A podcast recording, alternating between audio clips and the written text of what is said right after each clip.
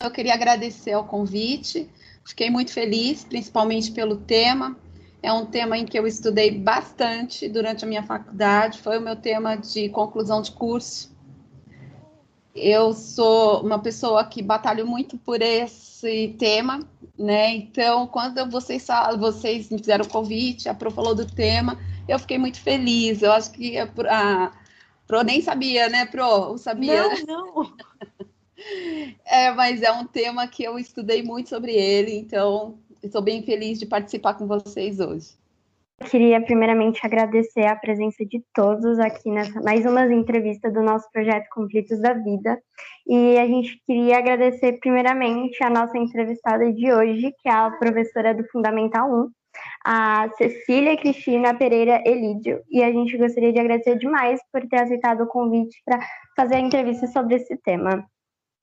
Hoje com a gente eu vou ser a coordenadora e organizadora da, da entrevista, só que os nossos entrevistadores são a Samara, o Lucas Profeta, o Bruno, a Vitória Gabriele e a Andriele. E a senhora gostaria de falar mais alguma coisa? Não, só agradecer mesmo, né? Agradecer pelo convite, dizer que muito legal, gostei muito do trabalho, né? E Fiquei muito feliz em poder contribuir. Espero que seja um bate-papo bem legal. Fiquem à vontade para perguntar, tá? Bem, para mim, muito tranquilo o tema. Não se preocupem, se tiver outra pergunta fora também, já das perguntas que vocês fizeram, fiquem à vontade para fazê-las também, tá? Tudo bem. Então a gente, eu posso chamar a Samara, que vai fazer a primeira pergunta para a senhora. Oi, bom dia. Bom. Meu nome é Tamara e eu vou fazer a, pergunta, a seguinte pergunta. A senhora já passou por algum tipo de situação em que percebeu os sinais de que uma criança estava sofrendo algum tipo de abuso? É, a escola, então, ela tem um trabalho muito de observação, né? A gente faz esse trabalho de observação das crianças o tempo inteiro. Então, é, em alguns momentos, a gente acaba detectando alguma situação de violência, né? E como a criança ela é um todo, ela tem essa, essa parte da formação, é, a gente fala social, né?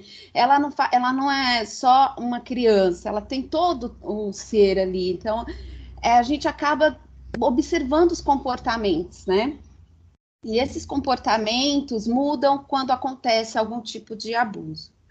Dentro da sala de aula, eu já tive, infelizmente, é, é, aconteceu já de, eu estar trabalhando numa instituição em que ocorreu o caso de um aluno que ele falava, é, é, ele desenhava, na verdade, ele tinha um comportamento muito, é, não era agressivo, né? Mas ele desenhava, ele fazia desenhos com a diretora, desenhos com a professora, né? E ele desenhava sempre bumbum. E aí, a gente observando isso, é, o aluno foi encaminhado para a coordenação. E lá nós, infelizmente, esse aluno ele era de um abrigo e ele morava na rua e ele sofreu abuso na rua por um morador de rua. Então ele ficou, ele sofria esse abuso, depois ele foi para o orfanato. E no orfanato ele não tinha contato. E dentro da observação da pro na escola e de tudo que ele trouxe pelos desenhos, Aí a gente pôde observar e chegou a essa, infelizmente, a esse dado, né, que tinha acontecido. E então a escola é, entrou com as providências cabíveis ali no momento. Então é, foi uma situação muito difícil, foi um pouco é, atípica do que acontece no dia a dia. No dia a dia a gente tem aquela observação do comportamento, realmente das mudanças de comportamento que acontecem, né? E a primeira atitude da escola é encaminhar esse aluno para a gente verificar o porquê da mudança, né? E quando a gente verifica a, o porquê da mudança, se você detecta alguma coisa, a gente já encaminha para os órgãos responsáveis para tomar as atitudes necessárias. Entendi. Qual a maneira mais delicada e adequada para lidar nessas ocasiões? É, como eu já disse, a gente, a, a gente primeiro observa, você não vai ficar, é, você entrar em, quando você pega um desenho, que é uma expressão, o desenho, quando a gente trabalha com a educação infantil, ensino fundamental, o desenho é muito importante. O desenho ele traz muito da vivência da criança. E a criança pode expressar isso através do desenho, né? Então, é, ela traz isso e a gente vai levar, encaminhar isso para a coordenação. Né? E a coordenação, junto com a direção, ela vai, no primeiro momento, investigar né? E aí, investigando, ela vai chamar os responsáveis para verificar, né? Os órgãos responsáveis, tá, gente? É, primeiro a gente verifica com os responsáveis, mas a gente vai trabalhar isso de uma maneira muito sutil. E depois a gente verifica com os responsáveis, tá? É, com os órgãos responsáveis, né? Que é aí que eu tô falando de conselho tutelar, aí se for necessário, polícia, o CRA, CAPES, é, é, que mais que a gente. Aí vai, vai encaminhando, porque é uma rede, né? É uma rede de assistência à criança. E é nessa rede que a escola vai trabalhar. Sim. É, é, qual a melhor forma de incentivar a criança a se abrir para os professores ou pessoas próximas para falar o que está acontecendo? Bom, a gente começa trabalhando a criança como um todo, né? Então você tem direitos, sabe? Trabalhar o estatuto da criança e do adolescente. Esse é o primeiro ponto. Você vai trabalhar, mostrar para aquela criança que existem leis, né? Que assim como ela tem deveres, ela também tem direitos. Então, começa com esses direitos, né, que a gente mostra dentro de sala de aula, e a gente vai trabalhando isso, né, e depois a gente começa a mostrar para a criança que ela tem, ela tem o direito de ser respeitada, né? No ECA tem muito isso, a gente tem trabalha esse respeito, mas o que é o respeito? É o respeito como um todo, né? A criança tem o direito a ser respeitada na forma integral. E aí, quando ela descobre que ela tem o direito a ser respeitada, ela descobre também que ela tem como falar, né? E aí ela se expressa ela começa, os pequenos, eles se expressam muito, como falei, no desenho. Então, ela começa a desenhar. E os maiores, um pouquinho, quando já está no quarto, quinto ano, a gente tem uma técnica muito legal, que eu trabalho em sala também, para trabalhar a questão da sexualidade, que é a caixa do, uma caixa das perguntas, né? A gente coloca ali, faz todo o contexto, e na caixa eu peço para eles colocarem perguntas que eles têm curiosidade e que eles ali não, não falariam para algum adulto, e eu não peço para colocar o nome.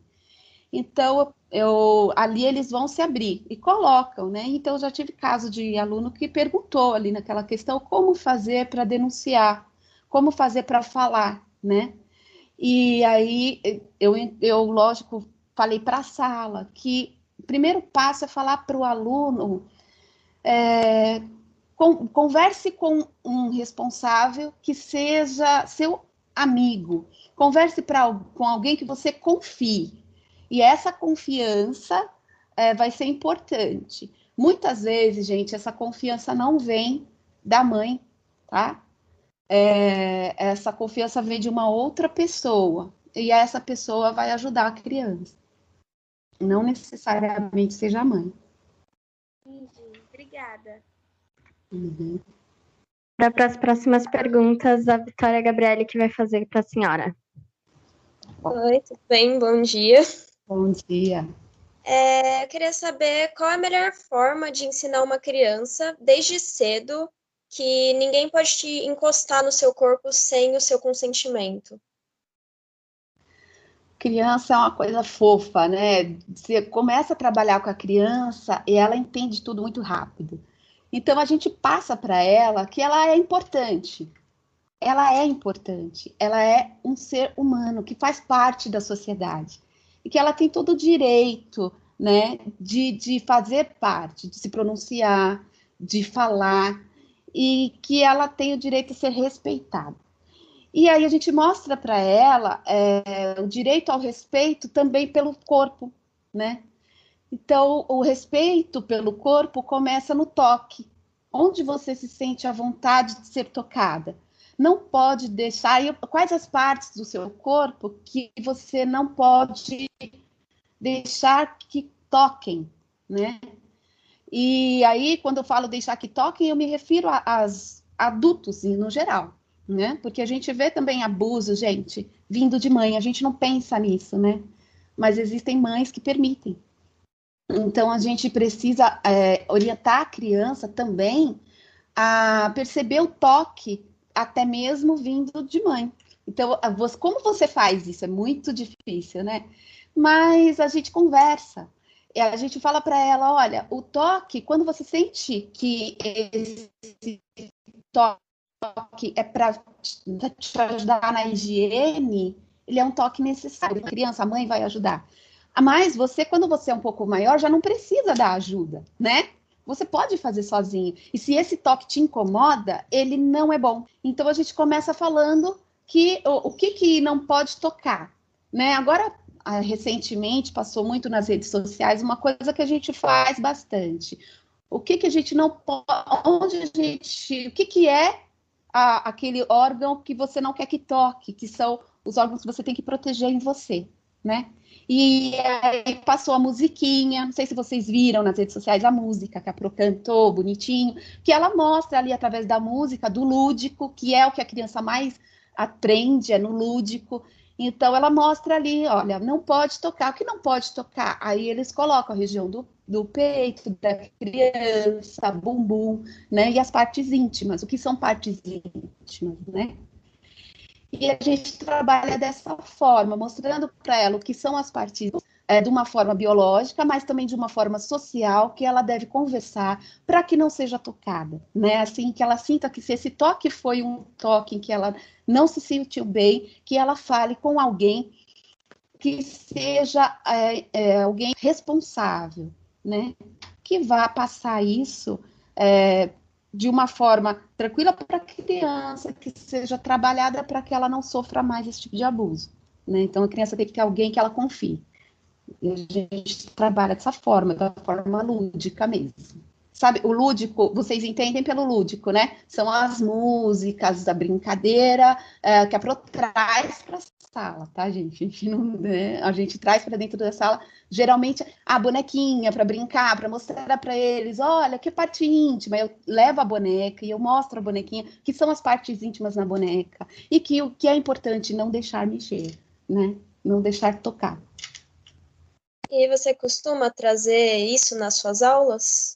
Sim, tá? Eu procuro trabalhar a criança não só de forma biológica, porque é, a forma biológica todo mundo já conhece, né? Só que a gente não tem só questões biológicas para tratar. A gente tem também a, a questão psicológica, né? O nosso psicológico é muito importante. Então, como que eu, eu levo para a criança? Através do lúdico, né? através da, da música, através da bonequinha. É assim que a gente trabalha, através da caixa. Quando são maiores, você não vai levar uma boneca, mas você vai levar a caixa das perguntas, que essa caixa que eles perguntam é uma das atividades, tá, gente? Caixa, essa caixa de perguntas que eles acabam perguntando e a gente interage bastante sem colocar o nome, porque é o principal para eles, eles não precisam se identificar. Mas ali a gente resolve muitas questões que não são só biológicas. Isso é muito importante dizer porque às vezes pensa que trabalhar a parte é, sexual da criança é só ensinar a parte biológica, e não é. A criança é um todo, então a gente precisa trabalhar esse todo e respeitar esse todo. E é isso. E... Desculpa, pode falar. Não, é, ficou claro? e existe alguma resistência dos pais das crianças em abordar esse tipo de assunto? Comigo nunca houve, né? É, porque eu, eu, procuro não, não ser uma coisa tão natural que não precisa ser, é, ai, a professora falou isso, oh, né, um tabu. Antes de tratar a sexualidade na escola, a gente fala para os pais, né? É, principalmente quando está lá para o quinto ano, a gente fala por, porque é uma idade muito que eles têm muita curiosidade.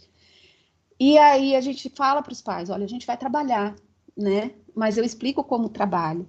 E eu acho importante informar aos pais. Mas quando eles são menores, que eu trabalho essa parte do lúdico, do, não poder mexer, onde não pode mexer, o que é importante é, para eles, né?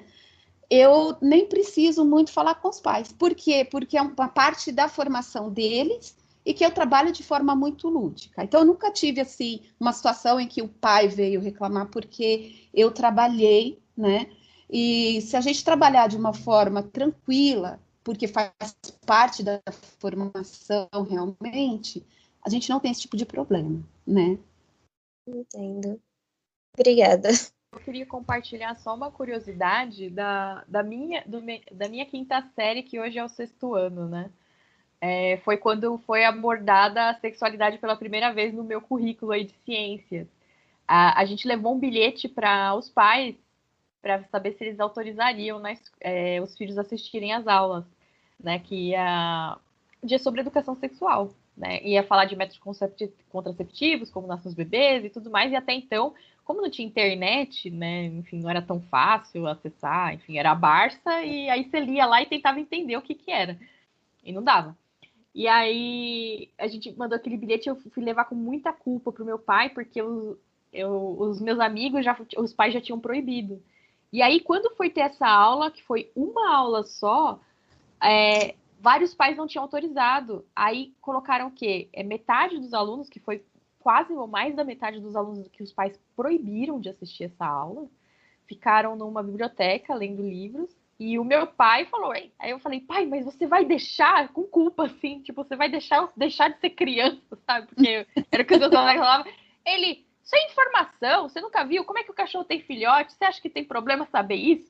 Aí eu fiquei, e eu, eu assisti, né, é, a aula, assim, achei nada demais, né, muito diferente do que ficar pensando algo tão monstruoso, né, de tanta é. culpa que, que colocava aquilo. Mas para você ver assim que eu, a minha geração, os pais proibiram de ter essa aula. E a professora, oh, então vocês saem daqui, vão lá brincar. Olha só que doido, né? Mas é porque é, nessa, na nossa geração, a gente tinha muito esse tabu, né? E a estrutura mesmo era para isso, para você não saber, era proibido, né? Principalmente a mulher. Nossa, mulher não tinha que saber, né? E agora eu acho legal, importante, né? Que já está de uma forma mais natural. Olha, a criança tem que sexualidade da criança vem desde o nascimento, né? Ela, ela vem junto com a criança, não é uma coisa parte.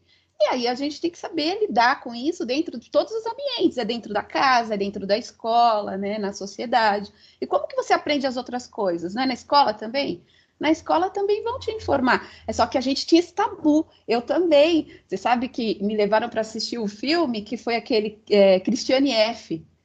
Aquele filme acabou com a minha vida. Depois eu te conto que esse eu fiquei com tanto medo, eu fiquei muito assustada. Eu falei, gente, depois foi que eu tive a aula. Então, assim, eu assustei muito, né? E agora a gente traz desde pequeno para as crianças: olha, você tem um corpo, ele é importante para você. E, poxa, nem me dei conta, sabe? Eu não, não pensava nisso. E, ah, olha a mudança como é importante, né? É muito bom. É, é engraçado. Eu lembro que quando, depois da aula que eu assisti, eu falei assim: por isso que eu nunca vou namorar e nunca vou casar, que nojo. Era nojo, é nossa, o medo, né? Eu, é, que nojo. É, aí meu pai gostou da aula, eu falei, eu não sei como é que você casou. Que nojo. aí, pai, aí ele, muito boa a sua aula, parabéns, ele adorei. Ele adorou a didática. Foi isso. Ele vai, continua, desculpa, gente, já eu viajo. Agora é a vez do Bruno fazer as perguntas. Bom dia. É, minha pergunta é a terceira pergunta, que é: o autor do crime costuma ser um desconhecido ou alguém próximo e familiar da vítima? A partir dessa informação, como, como podemos proteger nossas crianças? Gente, o, o autor do, do crime, o autor aí é sempre, na maioria das, não sempre, tá? Na maioria das vezes, essa pessoa que faz a agressão é um familiar. Então, nós temos ali pai, padrasto, irmão, tio, vizinho, amigos da família. São as pessoas mais próximas das crianças que fazem. A gente tem a mania de achar que, que é a pessoa é, que está longe que faz isso com a criança, mas não é não.